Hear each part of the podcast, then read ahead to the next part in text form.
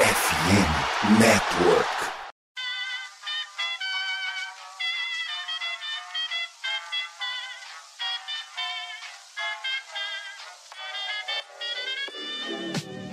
Mais uma rebatida forte. E ela tá fora daqui! Uau! E ela disse adeus!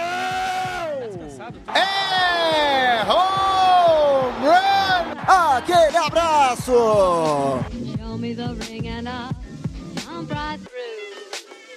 Fala fã de beisebol! Estamos chegando com mais uma edição do Rebatida Podcast, o seu encontro semanal para falar de beisebol. Eu sou o Nathan Pires e mais uma vez serei seu âncora num dos últimos podcasts dessa última temporada de 2022, né? A gente vai voltar a se encontrar uma vez por mês na off-season, vai, ser um, vai ser um período triste ficar sem ver vocês, mas agora estamos aqui prestes com a porta da World Series à nossa frente, às vésperas do maior espetáculo da Terra e para falar de beisebol, eu não estou sozinho. Matheus Pinho, meu querido, hoje é dia de falar que o Astros vai varrer geral. Que eu não quero pagar uma jersey pro João, não. Eu tenho pra dizer uma coisa muito simples. Eu tenho certeza que essa World Series terminará empatada. Afinal, de um lado a gente tem o time que eu não consegui zicar ainda, que é o Houston Astros, time inzicável, no qual eu apostei em todas as fases e ele varreu todas as fases. E do outro lado, nós temos o time que eu ziquei todos os seus adversários apostando contra esse time. E ele varreu todo mundo. Conseguiu vencer todas essas séries. Então eu tenho certeza que a Série Mundial terminará empatada. Porque eu tenho o inzicável e aquele que só ganha com zica. Simplesmente a a World Series mais fantástica que a gente não poderia prever. E obviamente eu tenho o Guilherme Mitre, que tá em ressaquinha hoje em Minas Gerais, como sempre, fazendo seus trabalhos aí na beira da estrada, construindo estradas, é claro. Estou em ressaquinha, é verdade? Eu não sei. O Natan fala, eu deixo pra você julgar. Falando de World Ih. Series, que é o Pelo menos Fala, dessa fala. vez ele falou que você tá em Minas, mais perto da Pamela, né? Porque ultimamente você tava quase na Colômbia. Tava quase lá, fazendo os meus trabalhos por lá, na beira da estrada lá da Colômbia. Mas enfim, falando do que importa, né? É uma das World Series mais legais. Mais provável de todos, né? Nenhuma grande surpresa. O Astros fez por merecer, não é de hoje, lá vai anos. A gente vai falar mais sobre isso já já. E o improvável, aquele time que só um homem teve a visão, ele que nesse momento coça sua boca, seu nariz, seu óculos, né? A visão de águia além do alcance. O homem é João Oliveira. Eu faço a minha saudação saudando João Oliveira. Então é a World Series do imponderável. E eu adoro isso. É sensacional quando você tem um cenário que você não imaginava. E quem ganha é a gente que vai assistir, que vai comentar, enfim. Vamos embora para mais um episódio. Um abraço aí quem tá aí hoje ao vivo com a gente pelo YouTube e para quem vai ouvir nas plataformas de streaming de podcast. E hoje conosco, como sempre, o Rodrigo Fidal, que tá feliz com o fogão. Fogo! Que ganhou Fogo. outra, tá embalado. Ganhou outra não, né? Porque o último jogo foi um empate frustrante aqui contra o Fluminense. Mas enfim, graças a Deus uma em casa. Mas graças a Deus também, a gente não vai falar sobre futebol. É só alegria, é World Series, rapaziada. É o momento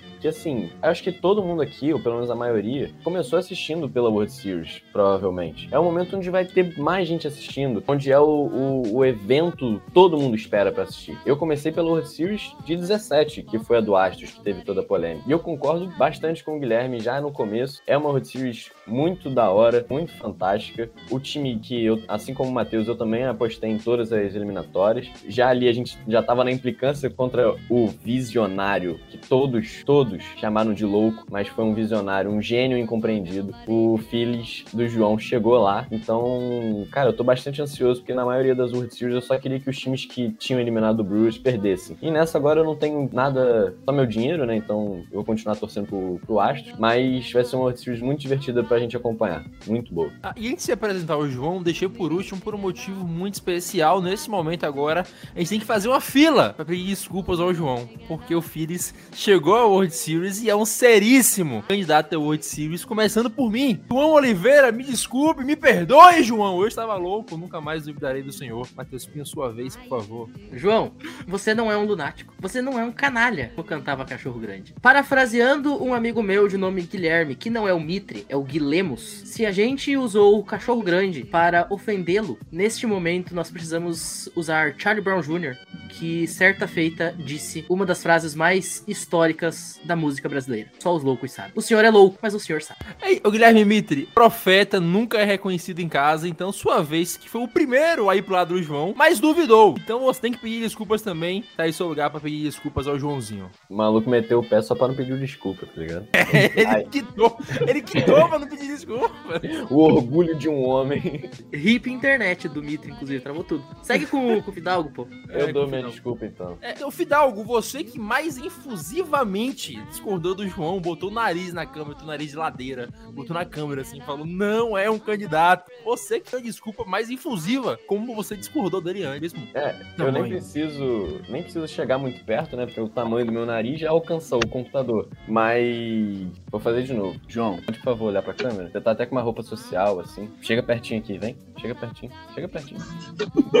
Me desculpa, João Oliveira. Eu errei. Eu errei. Eu errei. Me desculpa. Você é gênio. Vocês conseguiram olhar nos meus olhos e falar que o Phillies não era um candidato. Lé do erro, meus amigos, lé do erro. Uma boa uma não perdona, saudação a hein, João? todos que estão começando, estão escutando. Esse é o Rebatida número 208 ou 209. Ajuda aí, 209. produção. Ô, Mitri, você deu o pé pra não pedir desculpa ao João, mas peça desculpas ao homem. E eu não só peço perdão, como eu já até o saudei, assim, né? Antes até de já dar o oi para quem tá ouvindo a gente aqui nessa paçocada, eu saudei João Oliveira e sua coçada charmosa de nariz e óculos etc. Eu peço perdão a esse jovem, mas que logo, logo, acho que se não me engano, acho que no capítulo seguinte que, que, que, que a gente gravou, né? Tá no episódio seguinte, eu já montei nesse bonde do Phillies. O João até quis saltar fora e tal, mas eu chamei ele para poder ficar junto. João, você foi o homem da visão, além do alcance, o prodígio que enxergou nos Phillies, o que nem o povo da Filadélfia viu. Meus parabéns para você, é um orgulho estar na mesa do Rebatida com um homem tão sábio. Só os loucos sabem, e você é um louco sabichão. Beijo no seu coração. Apenas duas pessoas no mundo apostariam no Phillies. Uma delas era o João. O outro é o cara que assina o seu tweet como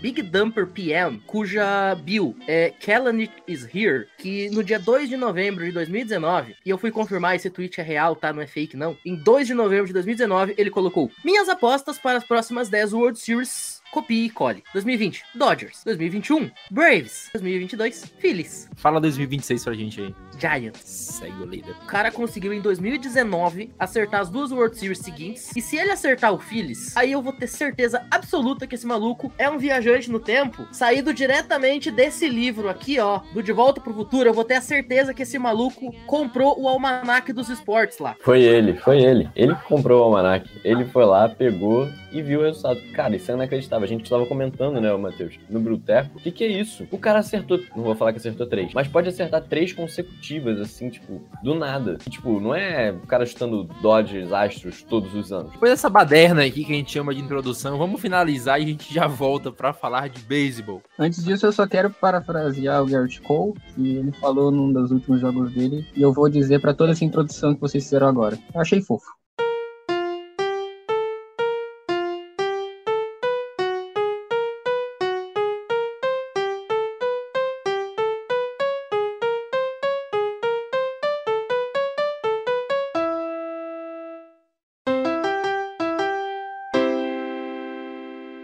Gente, neste mês, em outubro, apesar de outubro estar acabando, a FN Network está querendo conhecer quem são os seus ouvintes. O motivo de nós estarmos fazendo todas as semanas os nossos podcasts, incluindo este que estamos gravando neste momento ao vivo para vocês, tá? Como fazer isso? É muitíssimo fácil. Vai estar o link nos principais agregadores, o link da pesquisa FNN para vocês irem lá e responderem. Não demora mais do que 3 ou 4 minutinhos, são apenas algumas perguntas bem de boa, como que time você torce, quais esportes você acompanha, algumas perguntinhas pessoais pra gente conhecer vocês mesmo, né? Saber quem são os nossos ouvintes e poder traçar planos em cima disso pra deixar a FN Network ainda melhor, ainda mais inclusiva, abraçar ainda mais o público e torná-la ainda mais esta rede que a gente espera que se torne uma comunidade ainda maior do que ela de fato já é. Então fica aí a dica, vão lá, pesquisa FNN, vai estar no ar aí e à disposição de vocês até o finalzinho do mês. Não marquem passo e respondam, nos ajudem, nos ajuda a te ajudar, nos ajudem a conseguir fazer o programa cada vez melhor.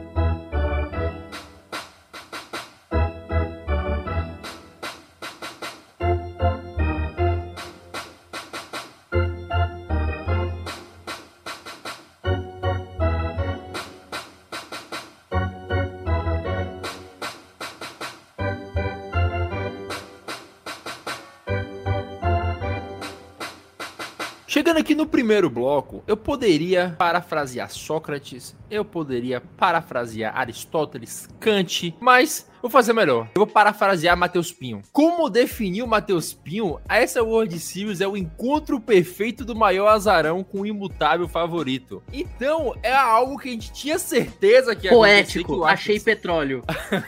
a gente sabia que o Astros ia chegar. Acho que todo mundo da gente aqui na votação que a gente fez antes apostou no Astros pra ser campeão, inclusive. Pronto, acertamos. Mas ninguém apostava no Phillies, cara. Como eu falei nos últimos podcasts, se o Brewers fosse isso aqui competente, Phillies não estavam nos playoffs. E fato é, chegaram, engrenaram quando tinham que engrenar. Bryce Harper virou um semideus do esporte. A gente vai falar dele mais pra frente. E agora a gente tá aqui nessa World Series previsível barra imprevisível do lado da Conferência Nacional, que por si só a, conferi- a final de conferência já foi imprevisível. Matheus Pinho, a gente tem muito pra falar desse preview aqui, mas vai ser uma World Series fantástica, né? O Astros, como eu falei, por um lado, é o favorito, não perdeu um jogo nos playoffs ainda, e o Phillies tem esse ataque encantador, que se assistir todo mundo rebate muito, é um beisebol com alegria no bastão, lá ele, inclusive, falar isso, me perdoe, mas é um beisebol com muita alegria, se vê jogar, ganharam todas as séries com propriedade, ganharam do Braves propriedade, ganharam do Cardinals com propriedade, inclusive, quando eu fiz um texto pra rádio essa semana, eu falei que aquela virada contra o Cardinals na oitava entrada, a sorte do Phillies mudou ali. Ali eles cravaram a vaga na World Series, porque a gente via que o time tava diferenciado. Os caras anotaram seis corridas, uma atrás da outra, pra virar o jogo, ganharam de Braves, ganharam de Padres, e Matheus Pinho vão ser um adversário à altura para Houston Astros, né? Eu sou um cara muito lírico, uma alma um pouco poética, assim, um, um estilo meio voltado a hipérboles. Gosto de ser aquele cara, assim, que do nada aparece com grandes eufemismos. Então, essa frase que você até relembrou, que eu postei no grupo do Rebatido dessa semana, né? O encontro perfeito do maior azarão com o imutável favorito é a melhor descrição possível dessa série mundial. Você tem, de um lado, um time que a gente sabia que estar aqui hoje desde abril, talvez desde maio. Alguém tinha dúvida de que o Houston Astros era, junto com o New York Yankees, o grande favorito pro título da American League? Alguém Tava dizia que não? Do que do Yankees, tá? O Astros passou o ano inteiro jogando a bola que a gente sabia que poderia levá-lo à Série Mundial. Isso é inegável. Por isso, o imutável favorito. É um time que sempre esteve desde o dia 1 brigando pra estar lá. E conseguiu com muito mérito. Por outro lado, você tem o maior azarão. Literalmente acabou de ir pro ar com Reels de cerca de 40 dias de idade. E a gente zombava do João porque o João tava falando que o Phillies era candidato. A gente só faltou fa- ligar para um hospital psiquiátrico, mandar uma camisa de força pra região metropolitana de Porto Alegre e mandar internar o João. Era o maior azarão. E de fato continua sendo. Então por isso é o encontro perfeito. É a World Series do imponderável. É a World Series em que nada está fazendo sentido. E é a World Series que, aí eu vou me auto-citar novamente, é a World Series de Bryce Harper, que eu até tava explicando um pouquinho sobre beisebol pra um amigo meu que nunca viu beisebol na vida e eu falei, cara, a grande questão é que esse time ganhou corpo, esse time simplesmente do nada sai de um palpite completamente fora da realidade e um achismo extremamente tosco e ele vai, se tivesse o Maris aqui, ele ia dizer que usaram até Devil Magic, mas o, o Bryce Harper parece que o cara, sei lá, recebeu um toque de um anjo ali e disse: vai lá, meu filho, agora seu taco está abençoado. Um negócio absolutamente fora da realidade. Por isso é o encontro perfeito. É um encontro que duas semanas atrás ninguém cravaria isso. Isso já dentro dos playoffs. Cara, é surreal o que vem acontecendo com o Phillies e isso torna o beisebol mágico, como a gente ratificou várias vezes antes de chegar nos playoffs, João. São os playoffs mais doidos das ligas americanas. Ano passado, o Braves, que era a pior campanha dos playoffs, foi campeão. E esse ano, Phillies, que era a pior campanha dos playoffs, chegou a World Series, né? Pode ser campeão, pode não ser. O Astros tem medo dessa divisão do Phillies, né? Já perderam pro Nationals antes, já perderam pro Braves. Então é algo complicado pra eles. Mas, João, você vai ter muito pra falar desse, dessa World Series ainda, né, cara? Mas só um, um panorama em geral. A gente poderia ter um encontro melhor. Claro, se o Mariners chegasse, talvez fosse melhor pela magia de voltarem aos playoffs, chegarem ao, ao World Series logo no primeiro ano, voltando depois de 21 fora, não, foram 20, agora posso estar enganado. Mas essa World Series pro, pro Phillies é ainda mais mágica, porque eles não têm obrigação nenhuma, eles chegaram ali como azarões, como a gente bem falou, mas agora é Davi contra Golias e provavelmente tá todo mundo do lado deles, porque o Astros tem esse hate global. É, esse é o panorama. né? Você é muito hostil nessa World Series e por isso que ela vai ser tão legal. né? Não vai ter florzinha pro lado, gente dando as mãos no meio do campo e cantando We Are the World. Não, vai ser porradaria, vai ser jogo desse We are the world, we are decidido pelo nada. Vai, vai ser o World Series que todo mundo quer assistir. Rivalidade com coisas acontecendo no campo, jogadores se xingando, dando tackle enquanto estão correndo base. Vai ser uma World Series como a gente quer assistir, com os jogadores jogando a sério. Por isso eu, eu posso dizer que talvez seja a melhor World Series desde 2004, de quando o Boston Red Sox ganhou do Yankees de 4 a 3 no Championship Series. Por quê? Porque é um time chegando muito embalado, com uma história muito bonita, e um outro time com uma narrativa muito forte. O Astros querendo mostrar, não, a gente é bom de verdade. A gente não chegou aqui só porque tá roubando sinais. A gente montou de novo um time muito forte, a gente achou jogadores de, de lata de lixo e vamos ganhar, morde as costas. Essa. Tem muitas histórias dos dois lados e isso torna tudo tão rico e o melhor. Os dois times se odeiam. Vai ser o melhor do beisebol que a gente viu em muito tempo. E quem também tem uma narrativa muito boa para essa World Series, meu senhor Guilherme Mitre, que tá aí hoje em ressaquinha. O Bryce Harper, né, saiu do Nationals para ser campeão. O Nationals foi campeão sem ele. O Phillies nunca engrenou, teve, problema. Ele foi MVP ano passado, o time não foi para os playoffs. Esse ano ele se machucou. A gente achou que o Phillies não iria para os playoffs, ele voltou e tá fazendo talvez a maior, a maior pós-temporada na história para o jogador de posição. A gente vai discutir isso hoje ainda. E a narrativa do Bryce Harper também engrandece muito para quem quer torcer pro Phillies, né? Porque é algo sensacional. É, a gente vai entrar um pouco mais a fundo sobre o Sr. Bryce Harper mais na frente, né? Eu tenho, aliás, um, assim, vamos dizer, um dado aqui estatístico, mas ao mesmo tempo histórico sobre isso. Eu já vou até meio que falar, né? Aquele clima ali meio que de, assim, de Datena. Aguardem que já já a gente fala e tal. Vamos meio que, meio que segurar para falar mais na frente sobre isso, mas dando esse panorama um pouco mais, vamos dizer, né, voltado para os jogos da Série Mundial, é o que a turma toda já apontou muito bem. É a, a, assim, a World Series da lógica contra o inusitado, né? Não é porque a gente tá, o João falou do Phillies, a gente tá brincando aqui e tal, mas ao mesmo tempo o João tem todo o mérito, mas ninguém ali apostava que o Phillies ia entrar nesse grau de candidato, né? Obviamente ainda assim entram como os azarões de novo, porque entraram como a menor seed da Liga Nacional, né? Um time que tem 20 vitórias a menos que os Astros, né? Não era nenhuma ali ousadia imaginar que os Astros iam entrar, obviamente, como um contender desde ali de abril a maio, como o Pinho já até citou. Um time que né, na fase ali né, de playoff varreu todo mundo. Os caras estão com 7-0 até agora. Chega nessa World Series mais do que, vamos dizer, candidato, assim, né? credenciadíssimo. O time não conhece uma derrota na pós-temporada. Simplesmente isso. Né? Varreram o Mariners em 3, o Yankees em 4. O Mariners tinha uma certa expectativas sobre ele, por causa daquele jejum imenso de pós-temporada. O Yankees não precisa falar, é o Yankees. Tinha gente que já estava fazendo até tatuagem desse 28 título. Barreram os caras, com jogos no O Guto? o Guto, o Guto. Diz que o Guto fez uma, uma, uma, tatuagem em um local secreto com o 28 título marcado. E sabe lá. o que é sensacional, Mitri? Os caras de Nova York estavam lá com as plaquinhas. Queremos Houston, queremos Houston. Tiveram Houston. We want Houston. Pois é. E agora virou o meme mais rápido da história. É aquela história assim, é, assim, o pessoal posta por aí, né? Aquelas piadas que envelhecem mal, vídeos que envelhecem mal, não sei o quê. E esse envelheceu pessimamente mal. Envelheceu muito bem, Gui.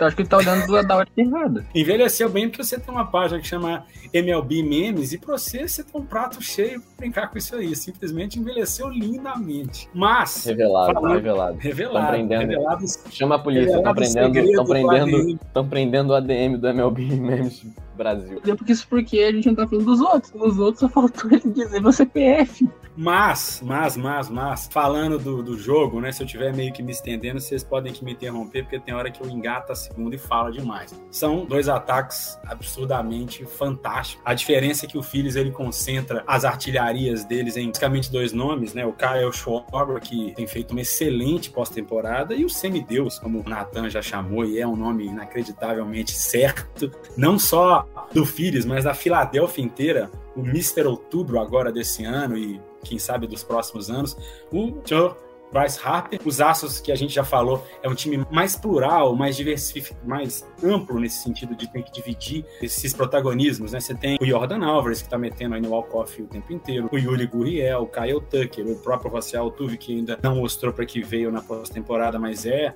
o, o Altuve, ele não, não, se esqueceu como é que se joga beisebol. E aí tem o Bregman, tem até o próprio Harry Penha, novato shortstop, que tá jogando, não é muito, é muitíssimo o ano inteiro e nesses playoffs playoffs, desde a série lá divisional. Então, assim, sendo justo, sendo frio, assim, a gente tem também o Phillies, tem outros caras muito bons, o Real Muto, o Castelhanos, o Alec Bom, o próprio Jean Segura, que aliás, O Alec que é bom. o Alec que é bom, muito bom. Inclusive O Hoskins Segura- que bateu cinco home runs, tá jogando muito. Exato. São caras, assim, vamos falar lá do Segura. A gente tá falando de ataque, eu até iniciei minha fala citando o ataque, mas o Jean Segura, defensivamente, pra mim, é um dos melhores, se não o melhor segunda base da liga. Um cara extremamente rápido, extremamente, vamos dizer assim, versátil e ágil na segunda base e que ataca muito bem também. Talvez não é o melhor ali Gui, protagonista. Só deixa eu fazer um contraponto. Nossa, como é bom jogador esse de insegura. Como seria legal se o Brewers contratasse ele? Ah, não, pera.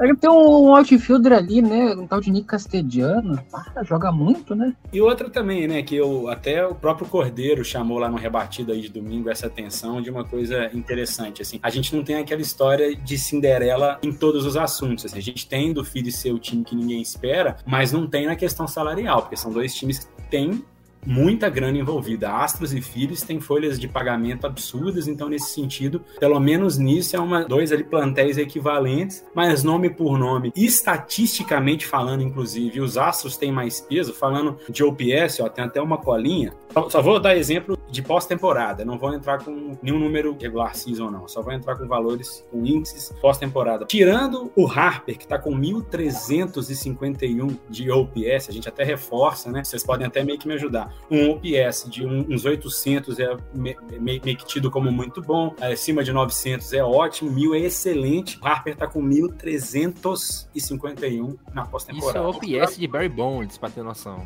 Isso é o PS de MVP. de MVP, que ele vê que ele é. Ele defende. O Philly só vai ter o Kyle Schwarber com 832, né? Então, assim, 500 a menos. E aí depois vai ter ali o... o- vai ter ali, quer ver? O Roskins com 779, o Real Muto com 716 e começa a dar uma pulverizada, cai para 600 ali. Enquanto isso, os Astros têm o Jeremy Penha liderando o time com um OPS de 991, e aí a gente reforça de novo, são dados de época de, de playoff para frente. O Alex Bregman com 975, o Gurriel com 934, olha, olha como é que tá todo mundo dividindo aí um, um, sim, né, um protagonismo, se é que isso era um protagonismo, porque é todo mundo, então não é protagonismo. O McCormick com 98, o Gurriel com 888, então um time muito mais equilibrado, não tem aquele nome que se destaca, ah, os Astros é o time do fulano, não é. O Phillies é o time do Bryce Harper. O Kyle Schwarber ajuda, ajuda demais, mas o Astros é um time mais homogêneo. E aí, largando um pouco o ataque de lado e falando, Ô, Gui, uma coisa é um time ele ser homogêneo e ter 106 vitórias na temporada regular. Como é que esse time tá performando agora nos playoffs? A gente não tá vendo, como tu citou, a gente não tá vendo o Rossel Tuve rebatendo. O Jordan Álvares, depois do segundo home run no jogo 2 contra o Seattle Mariners,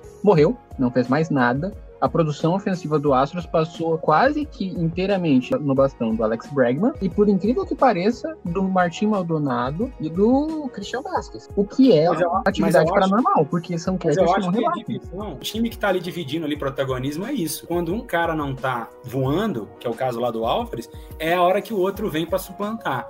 É exatamente isso que eu entendo como uma, uma definição de um time quase que perfeitamente azeitado. Não tô aqui dizendo que o Astros vai ganhar, não tô falando isso. Só tô querendo dizer que, que tá mais equilibrado. Para não ter que me estender mais do que eu já me estendi, depois a gente fala um pouco mais sobre questão de rotação, que eu ali, né, vamos dizer, particularmente é o que eu mais gosto em termos de setores do, do jogo. Mas eu acho que de ataque vai ser sensacional, porque você tem dois caras voando absurdamente, um voando absurda, absurda, absurdamente, que é o Harper, e um outro time com muito nome dividindo ali o protagonismo. A gente, esse podcast, sabemos que gostamos muito de superstição, né? Não toa um membro defendeu Devil Magic aqui um tempo atrás. E este mesmo membro marcou aqui no chat, o Thiago Mares, que o Astros é o primeiro time desde 2014 a chegar ao World Series sem derrotas, né, meu querido Fidalgo? E quem chegou em 2014 foram o Royals. O Royals chegou em 2014 sem perder jogos. Perderam para o Giants, que tinha um jogador carregando o time nas costas, que era o Mad Boom. A gente pode fazer um paralelo agora, né, Fidalgo? O Astros chegou sem perder nenhum jogo e vai enfrentar um time que está sendo carregado por um jogador fazendo uma das maiores post-seasons da história,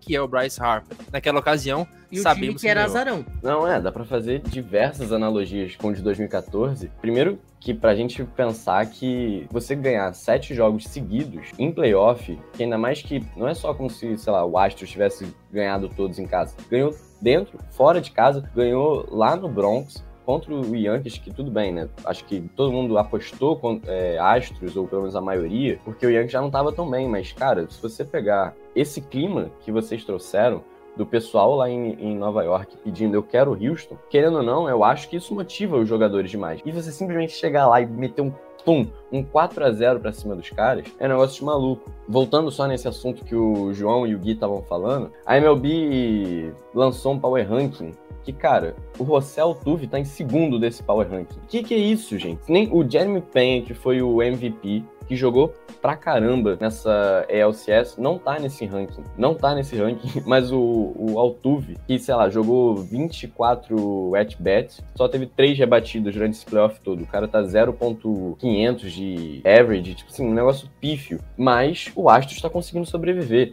E foi o time que a gente viu durante a temporada uma regularidade muito grande, que é justo. Os caras estão onde estão pela capacidade deles e que, além de provar que 2017 não ganharam só pelo escândalo que teve do, do roubo de sinais, eu acho também que eles estão mordidos pelo ano passado. Os caras perderam o World Series ano passado e voltaram. Vão ser back-to-back -back World Series, sendo que a última eles perderam. Então, a motivação desses caras tá enorme. Ainda mais porque foram jogadores que assim, a gente achou que, pô, a temporada do Altuve não vai ser boa, o Verlander com 90 anos. É um time que também no começo, e ainda mais tem o Phillies, que, pô, a gente aqui, a gente não precisa nem dizer o quanto a gente sacaneou o João nessa aleatoriedade, porque se a gente pensar que se o Brewers tivesse ganhado três jogos do Marlins, o Phillies não estaria aí, sabe? É uma World Series fantástica e que eu arrisco dizer que, pô, se a gente pegar a tabela, Braves contra Houston, tinha um pouco disso, só que eu acho que Phillies esse ano ainda é mais inusitado que Braves. Tampa Bay e Dodgers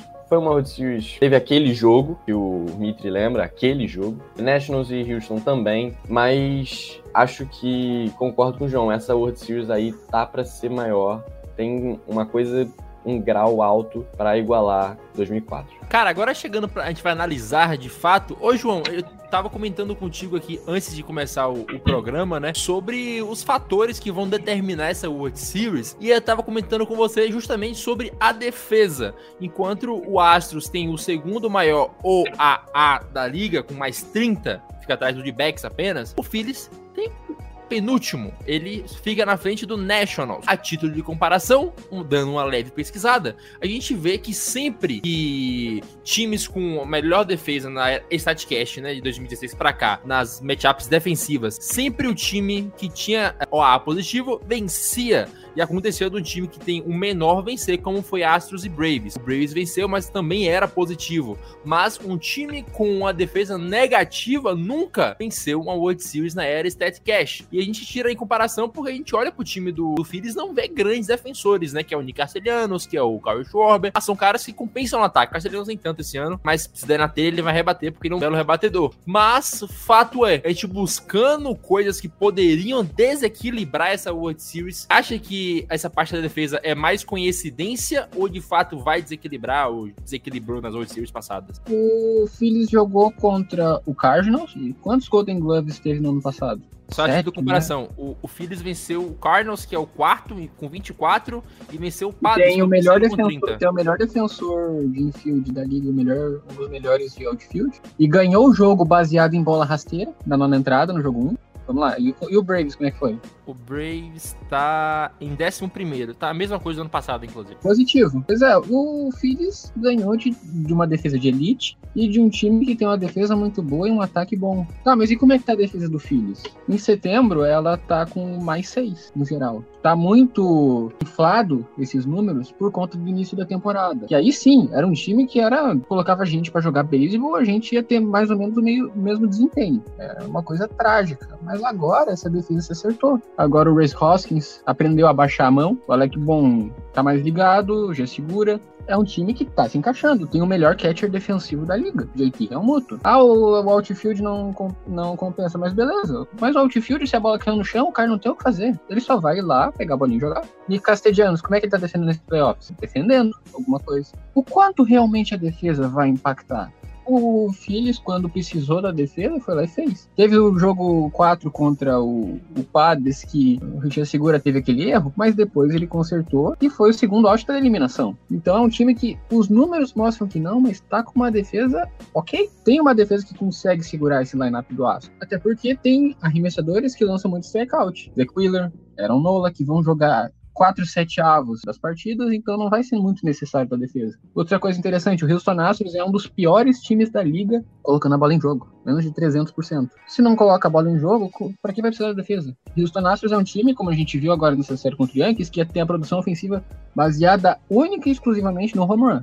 A gente consegue lembrar do Bregman com um home run de três corridas, a gente consegue lembrar do McCormick com dois home runs solos, a gente consegue lembrar do Jeremy Penha com dois home runs nessa série que viraram o jogo, mas a gente lembra de algum single, alguma dupla, só o Walk, e home run. Ganharam do Yankees assim. Ah, e só para completar, para a gente exemplificar isso aí que o, que o João tá falando, vou pegar em corridas, em número absoluto, o Phillies, durante toda a pós-temporada, tomou 37 corridas. 37 corridas. Foram isso? Como é que foi a corrida? 35, desculpa. Mas eles anotaram 57 corridas. Então, assim, beleza, a sua defesa pode não estar tá fazendo a melhor coisa, pode estar tá tomando corrida, mas, irmão, os caras fizeram 25 corridas, 22 corridas a mais. Não sou bom de conta, desculpa. Os caras fizeram duas, 22, 22 corridas tá a mais. Vamos! Muito obrigado aí, professora Fabiana. Só, que só você importa com defesa que não, que não bate run. O Phillies tá Calma, tá agora vamos, vamos comparar uns dados. O Phillies tem 100 at-bats a mais que o Astros. Se a gente for comparar questão de estatísticas na pós-temporada, tudo igual. O Phillies tem 23 de average, o Astros tem 22. O PP tá igual, o Slug, o OPS. O Phillies tá um pouco à frente nisso nas estatísticas gerais. Não tá tão diferente. O Phillies tem mais números brutos, tem quatro jogos a mais, tem 100 at-bats a mais. Então não tá tão discrepante assim, cara. A gente tem a impressão que o Astros não tá rebatendo, tá, mas os números estão aí, os números estão parecidos. Então a, a, discrepância não é tão grande. Ao menos Agora eu quero, eu quero chamar a atenção para vocês de uma coisa muito mais importante que isso. Eu dou a minha camisa do Phillies campeão para quem acertar qual o ERA que tem o Justin Verlander em World Series. Tem que pesquisar. Deve ser muito grande. Ele cedeu uma porrada lá em 2012. Aí não eu, sei que, eu sei que ele tá 0 de 6. ERA de cabeça eu não vou lembrar. Eu sei o ERA dele. Tá 12. O ERA dele é desse ano que não é bom. Ele tá com ERA de 6 em World Series. Ele tá cedendo em média 2 home runs por 9, por 9 entradas. Ele tá com um CWPA. A chance de ganhar um campeonato que ele adiciona pro time de menos 20. Justin Verlander morre em World Series. Isso não é uma amostragem pequena, não. Ele tem bastante jogos na carreira. Mas vamos pra um outro cara. Framber Valdez. Sete jogos. Um Sete jogos. É como sólido. se ele tivesse feito uma série completa. É um dado muito relevante. Mas vamos lá. Framber Valdez. Ele tá com ERA de 12 em World Series. Jogando quatro entradas. Acertei o dele, hein, João? Eu tava falando do Verlander, não do Framber Valdez. Ele tá com 7.7 home runs por nove entradas. E um CWPA menos 20. Vamos pro Christian Javier. Ele jogou só um jogo, coitado, né? 12 de array. 9 home runs por 9 entradas. Ele jogou só 3 entradas e cedeu 3 home runs pro Braves. Jogadores que o amostral que eles têm na World Series é pífio, patético, anêmico, modorrento. É ruim. Ah, mas o que que garante que Aaron Nola, Zach Wheeler e Ranger Soares vão ser melhores? Nada. Mas eles têm a dúvida. Eles têm o benefício da dúvida. Ah, mas, João, falando de, de arremesso, arremesso em si, até dando espaço pro Mitri falar também, porque o Mitri queria falar de arremesso. A gente for comparar nessa pós-temporada, o Astros combinado tem 1.8 de array e o Phillies tem 3. 3 não é ruim, mas do Astros é muito melhor. Mas então... deixa, deixa, isso é um ponto interessante. Jogou contra o Guardians, que é o pior ataque da, de time entrando na pós-temporada. Ninguém rebatia. Não, Mariners. Mariners e Ah, verdade. Desculpa, desculpa. Quebra mental. Não, é, essa questão, só pra já pegar esse gancho, né? Que, aliás, é até o que eu mais, mais gosto de ver no jogo, assim, né? Eu acho que, aliás, eu vou até falar disso já já, é onde, para mim, essa World Series vai ser decidida. A gente tá falando de ataque, mas para mim, essa World Series, especialmente pro lado do Phillies, vai ser ali resolvida no duelo de pitchers. Mas eu já vou entrar nesse, nesse detalhe já já. Como o próprio Nathan já estava comentando, o Astros tem um ERA de pós-temporada, agora esse ano de 22, de 1.88. Isso em sete jogos. O Phillies está com 3.06 em nove jogos. Os caras tiveram aí uh, jogos ali de wildcard para eles, para eles também entrarem para jogar. Eles perderam pro Braves um jogo e pro Padres outro, né? Vocês me corrigem se eu tô falando em bobagem. São 20 entradas a mais, né? 25 entradas para ser mais exato. E aí, assim, né? Falando de uma, uma, forma um pouco mais individual dos nomes da rotação e alguns números. Menor entre todos os ERAs dos starters de pós-temporada é o do Framber Valdez, tá com 1.42 em somente dois jogos, né? A gente vai ter menos jogos para esses starters dos Astros porque os caras jogaram menos, mérito deles, né? Já classificaram direto. O Zach Wheeler vem na sequência com 1.78, mas com quatro jogos. Então eu já acho de cara que é um ERA muito pior, porque ele se expôs a muito mais jogos, a muito mais entradas. Lembrando que isso a gente só tá citando número de playoff para frente. Lance McCullers tem um ERA de 2,45 também em dois jogos. Aaron Nola tá de 3,12 em três jogos. Isso só pra gente falar desses principais pitchers. Eu não vou nem citar aqui né, Overlander, como o João já bem citou, para essa pós-temporada ele tá com um ERA de 6,30 em dois jogos. Então a gente meio que veio com alguns dados. Vamos agora falar um pouco de análise, da minha visão aqui pelo menos. A coisa ela tende a ir pro lado do Astros, matematicamente sim. Na casca, no couro criado, na expertise também. Os caras estão indo para a quarta World Series em seis anos. É um time mais, mais equilibrado, como a gente já, já, já falou. Mas nas minhas leituras antes de entrar aqui, eu fui parar numa leitura de um, um repórter que ele cobre o Mets. Onde é que eu fui parar? Não me perguntem o porquê. O senhor Anthony de Como, que certamente ele ouve bastante aí no Rebatida Podcast, está aqui ao vivo agora. Então, um abraço para o senhor de Como aí. Nesse trecho que eu li né, dele, né, era uma,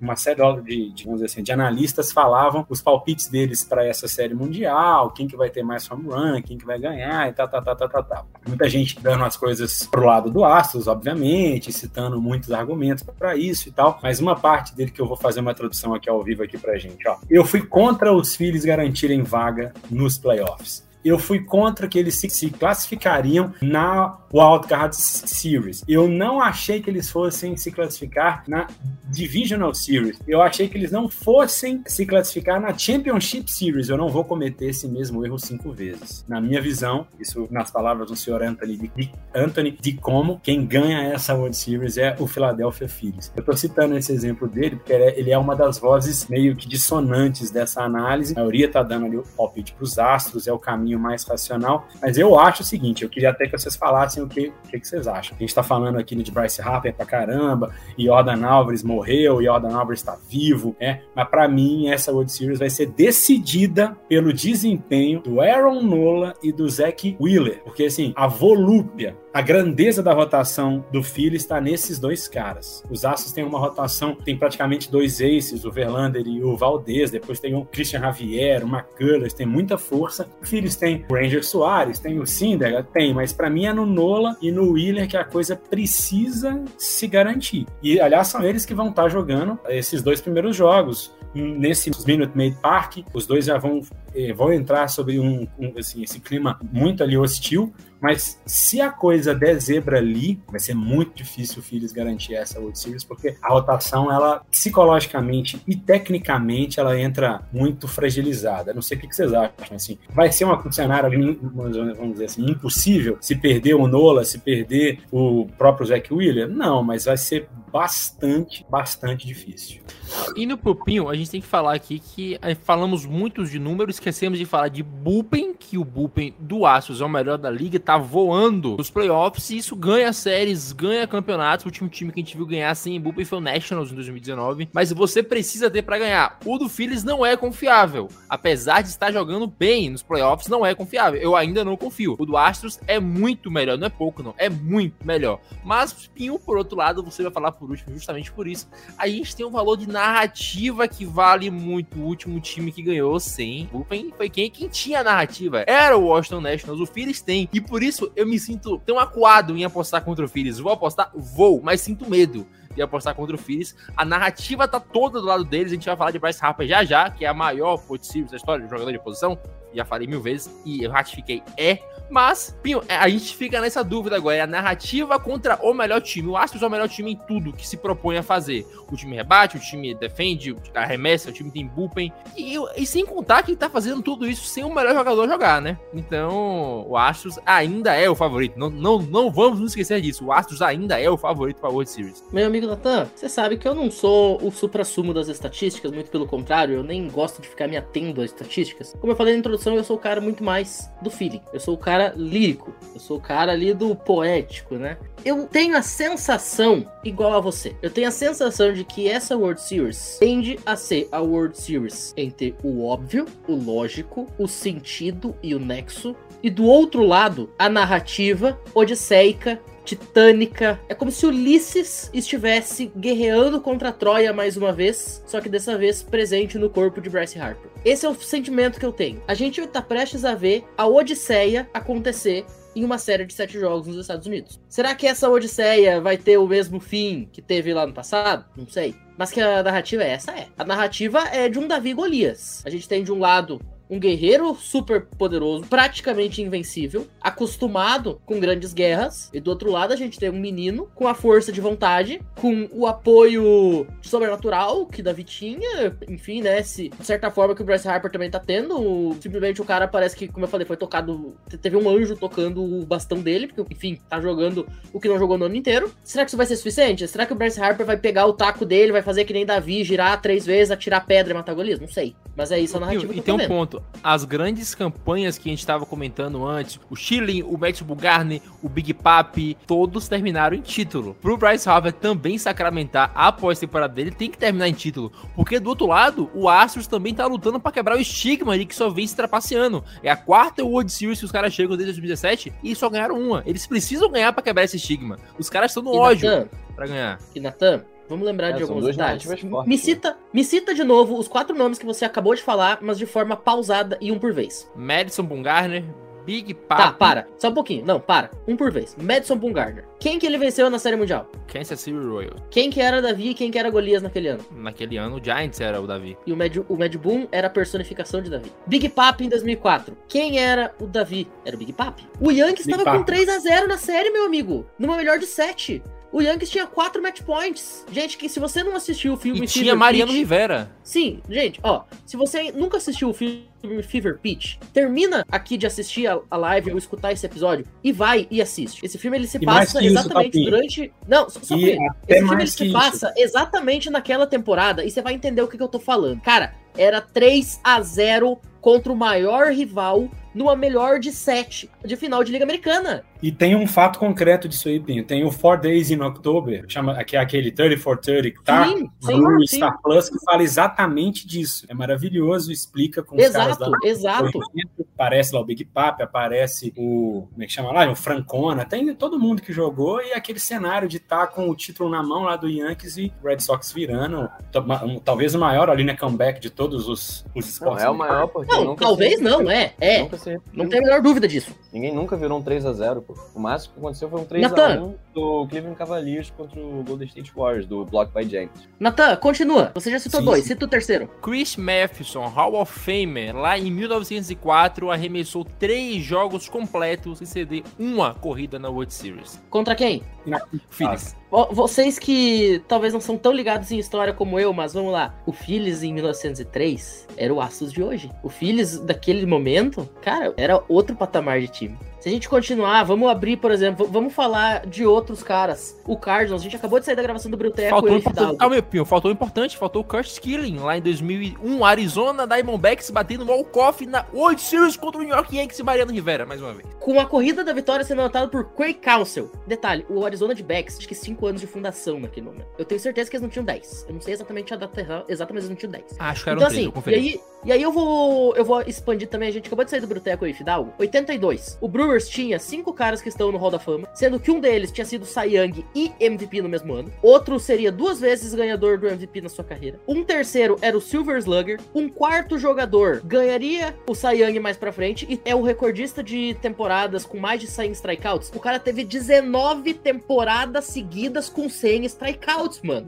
E o Brewers perdeu essa série pro Cardinals. Quem era Davi, quem era Golias? O Cardinals era. Por Ah, que e tava ganhou? 3x2 a, A- série. Ativa. Tava 3x2. Era isso Agora que eu ia chegar, Fidal. Narrativa. A narrativa era: o Brewers é disparado o melhor time. O Brewers precisa dar pra essa cidade algo que, ela não, que ele não tem. E aí chega o Cardinals perdendo a série, com jogadores que estavam saindo ali, estavam chegando no time, estavam se formando aquele time dos Cardinals dos anos 80, e vem a narrativa. Então, só pra completar, o que, que eu quero falar com tudo isso? Eu vou voltar no meu ponto inicial, que a gente vai ver a partir de amanhã na Série Mundial. Três anos de vida. Ah, e bem lembrado, obrigado, Maris. O, o Maris, ô Guto, bota ali o comentário dele sobre o Cubs. A virada do Cubs. O Cubs perdia de 3 a 1 contra o Indians, 108 anos sem ganhar uma World Series. Isso é narrativa, cara. E é por isso que eu digo: o Phillies irá personificar Ulisses. Se vai vencer a guerra, é outra história. Se a gente vai ver uma Troia moderna, se a gente vai ver um 300 moderno, eu não sei. Mas que é Ulisses, novamente, escrevendo a Odisseia, isso é. E tomara que a gente tenha o João sendo o profeta da Odisseia. Seria algo absolutamente fantástico. É, e era o argumento do João, né? Do, desses últimos azarões também. Braves,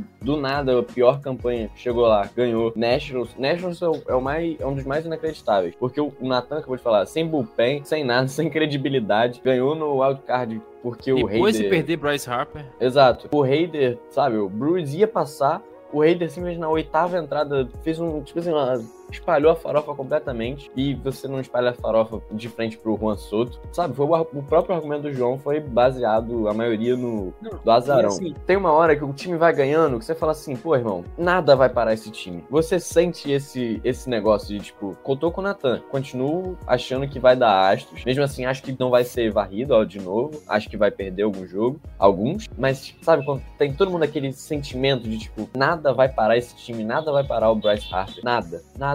Os caras vão chegar lá na força, na vontade, eita porra, no ódio. Então vai ser uma World Series de abalar o planeta. E o Natan agora ficou emocionadíssimo, porque Vocês já meio que já meio que pararam pra ver que tá o enredo mais do que perfeito pro Phillies ser o campeão esse ano. Tá aquele roteiro quase que de um filme da Disney, cara. Aquele time que se classifica com a maior, com a seed menor, né? Quando eu quero dizer maior é o seu número maior. É Vitri.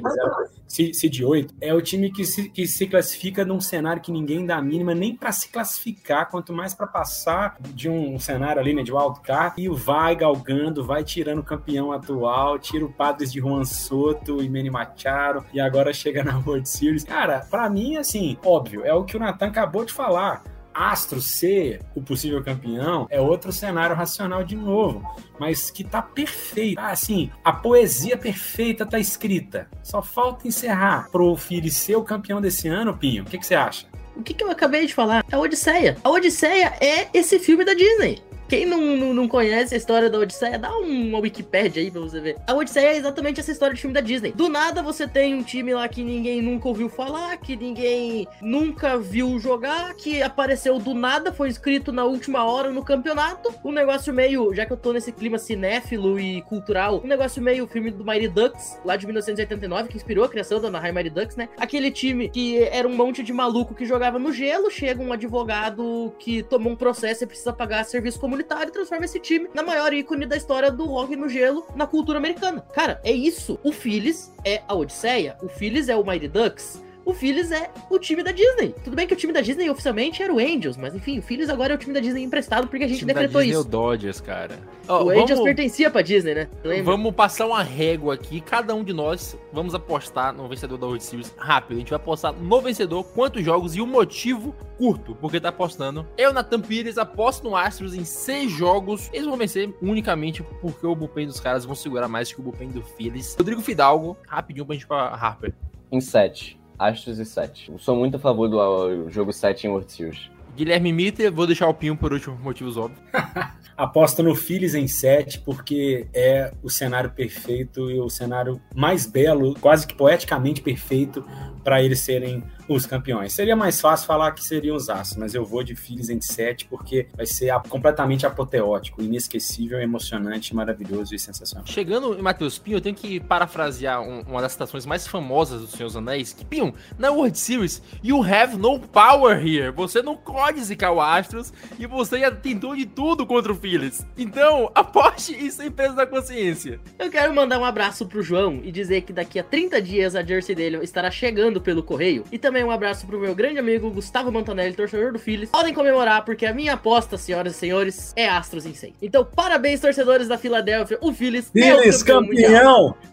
Phillies campeão! Aproveitando esse finalzinho de podcast aqui, eu vou levantar a pauta pra gente falar bem rapidinho também, que não tem muita coisa, sobre a temporada do Bryce Harper, que eu tava ensandecido lá no jogo de que ele eliminou o Padres, falando, pô, é possivelmente a maior temporada de um jogador de posição nos playoffs. Eu não quero entrar no mérito aqui de qualquer jogador, porque é complicado comparar cara que um arremesso o cara que defende, a gente botaria muito cara mais. A gente teria que falar do, do Bumgarner, teria que falar do Matheson e muita gente. Então eu separei os três, as três maiores atuações em pós-temporada até o momento. E pra gente discutir aqui, né? A gente tem o David Freeze, terceira base do St. Louis Cardinals, em 2011. Em 2011, esse cidadão fez 18 jogos, 71 aparições no bastão, rebateu para ponto 397, teve os seus 1.259 de OPS com 5 home runs e 21 corridas impulsionadas. A gente também tem o lendário Big Papi, eleito Hall da Fama na sua primeira Natan. ida esse ano. Oi? Rapidinho, 10 segundos. Você sabe o que que esse jogador do Cardinals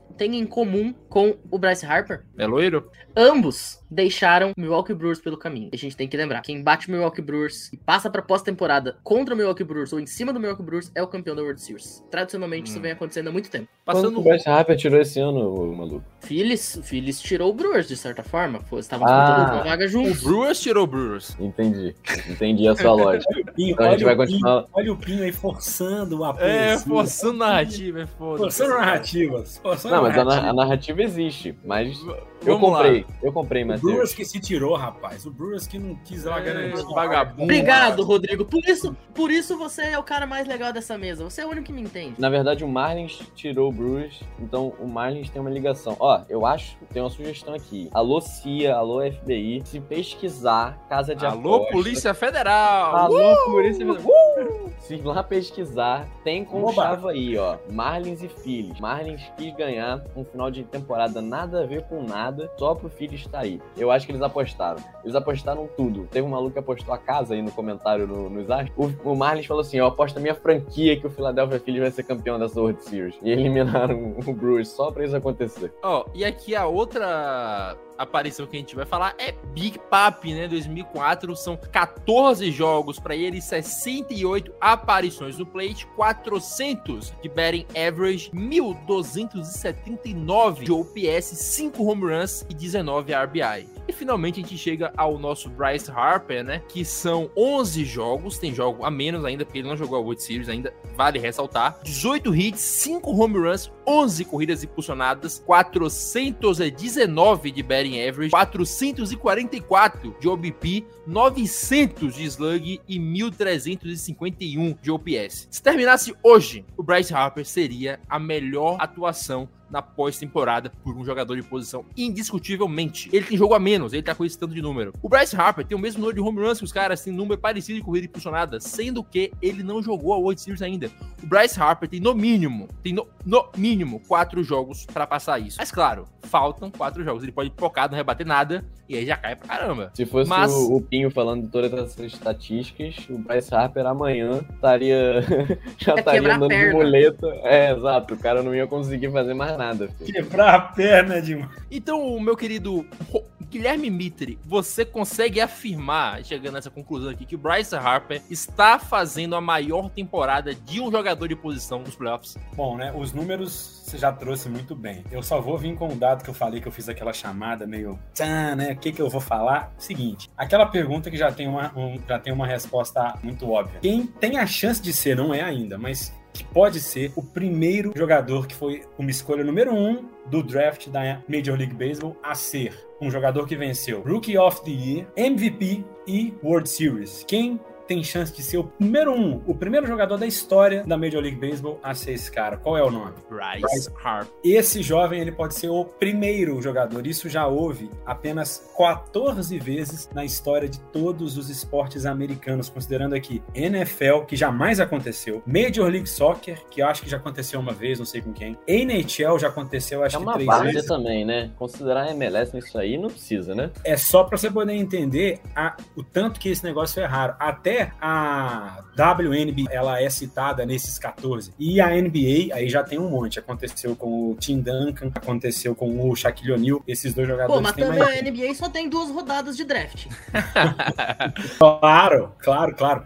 Isso é pra vocês entenderem que nesse mar de gente na NFL nunca teve um cara que foi Rookie of the Year, MVP e venceu uma World Series sendo um, um first round pick. O primeiro a ser esse cara, com chance de ser esse cara na MLB, é o senhor Bryce Harper. E mais que isso, mais que esses marcos e tal, o cara tá jogando muito, de- o cara tá jogando assim num nível absurdo. Ele não tá sendo o nome da franquia, ele tá sendo o nome das classificações nos jogos. É, se agora com, com esses jogos que eles vão ter pela frente da World Series, mesmo se eles não forem os campeões, ele já é uma lenda na cidade, ele já é a cara da Filadélfia. Mesmo que não ganhe o título. Um jogador que tem uma expectativa gigantesca sobre ele desde muito novo. Ele foi capa da Sports Illustrated em 2009, com 16 anos, e o título da matéria tá aí para quem quiser dar um, um, Google. O LeBron do beisebol. E aí a chamada vem falando uma coisa assim: é, esse é o tal lá de Bryce Harper, que provavelmente você não sabe quem é, mas ele tá sendo cotado para ser o novo LeBron James do, do beisebol, não sei o quê. Uma expectativa gigante. Dez anos depois ele assina o maior contrato de todos os esportes americanos na época, que foram os clássicos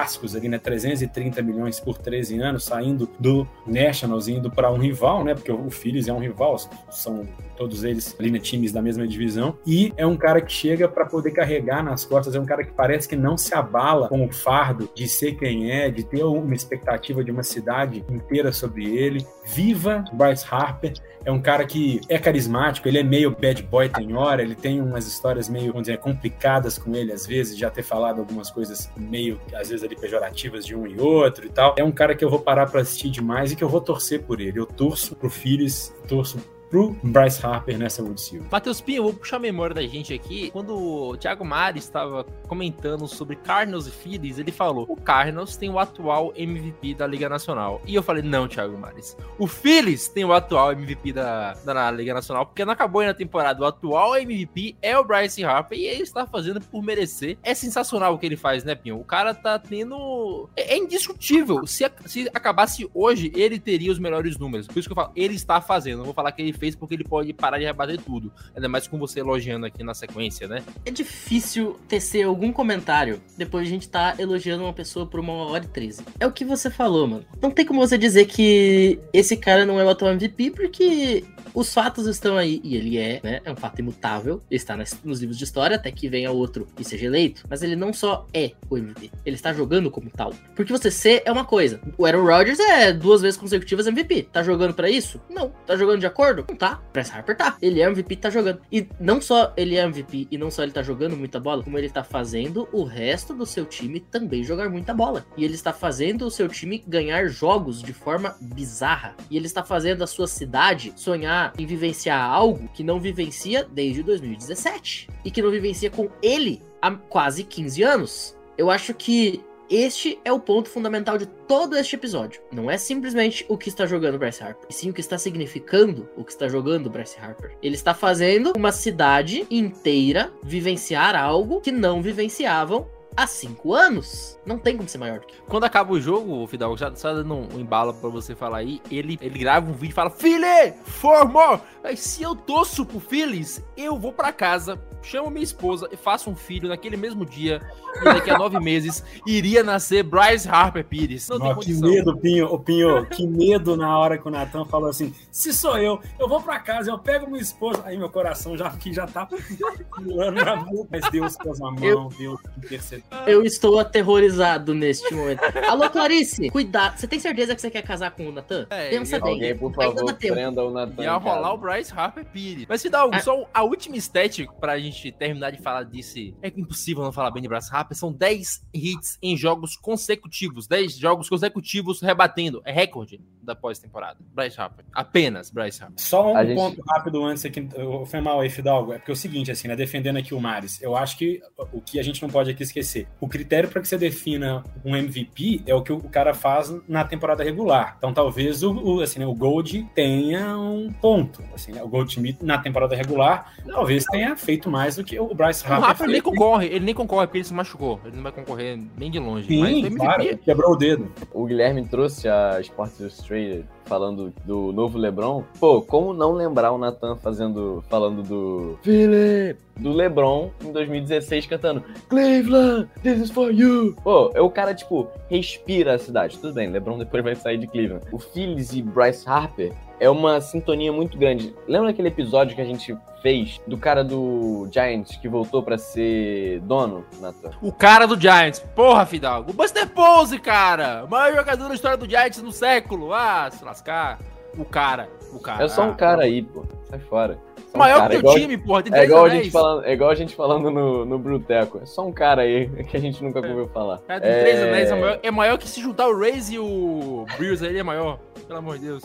Então, cara, é uma sintonia muito grande cidade, Bryce Harper. Fora que, pô, a gente já falou 300 vezes da narrativa, mas, cara, a narrativa é muito forte. Cara é Filadélfia. É uma sintonia que a gente percebe e o que a gente. A pergunta que o Nathan propôs pra gente, se seria, não tem como a gente botar definido hoje porque ele não jogou o World Series. Mas se ganhar a World Series e continuar desse jeito, a gente não pode, talvez, não jogue nem na discussão de jogador de posição. Não sei se vocês vão concordar. A gente bota como jogador, porque a gente, ok, vai ter aqui do Boone Garner, igual esse site botou, do, pelo Arizona, mas sabe, o que que qual, por que, que a gente não poderia, talvez, botar um Bryce Harper campeão da World Series, sendo o primeiro de tudo aí, igual o, o, o, Gui falou, com as estatísticas que teve, sabe? O cara é genial. Qual vai ser? Por que, que não poderia, talvez, ser, sei lá, top 3, top 5 atuações de um jogador inteiro na World Series? Sensacional o que esse cara tem feito. Dito isso, o cara vai quebrar a perna porque a gente zicou tudo. É igual quando tá vendo um jogo e aí você fala assim, pô, esse cara tá jogando bem. Automaticamente o cara vai acabar com o jogo em 10 segundos.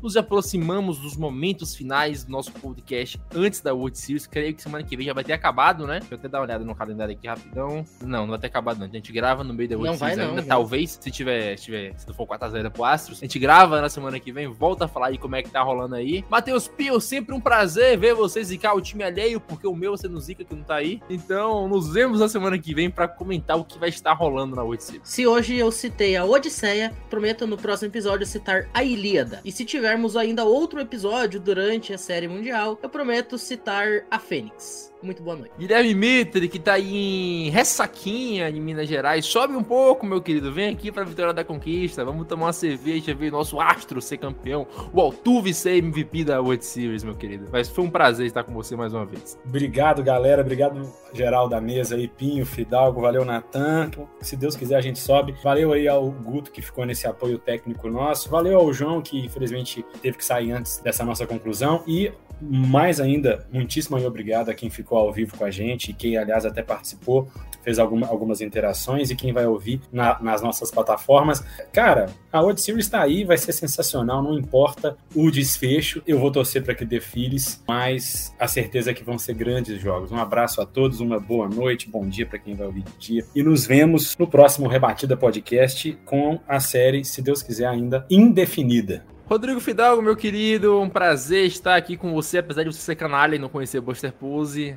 Esse nariz de ladeira aí, de estudo. É sempre um prazer gravar esse podcast com você. Eu falei pra te sacanear, Nathan. Pelo amor de Deus. A gente tava fazendo essa brincadeira toda hora no, no Bruteco. Valeu aí, rapaziada. Todo mundo teve a paciência de escutar a gente, ficar aqui ao vivo. Pô, 8h53 da noite. Daqui a pouco o Vasco joga pra subir. E vocês estão vendo rebatido. Vocês são corajosos. Parabéns. Tamo Muito junto melhor demais. que o Vasco. Tem um jogaço Que da NFL, inclusive, daqui a pouquinho. Eu nem sei quem é, porque eu vou estar vendo. Vou estar secando o meu rival carioca. Ravens e Buccaneers. Ravens e Buccaneers. Se isso é jogão, eu voltei pra 2020. Muito obrigado, galera. Tamo junto. Meus queridos, obrigado a quem escutou até o final. Torçam para quem vocês quiserem. O espetáculo tá aí, vai ser maravilhoso de assistir. Altuve, Bryce Harper, Jeremy Penha, Helmuto. Vai ser lindo, vai ser lindo. Foi lindo, cara. Que coisa maravilhosa. Nos vemos semana que vem. Desculpa, Luke, pelo tamanho. Um beijo, tchau.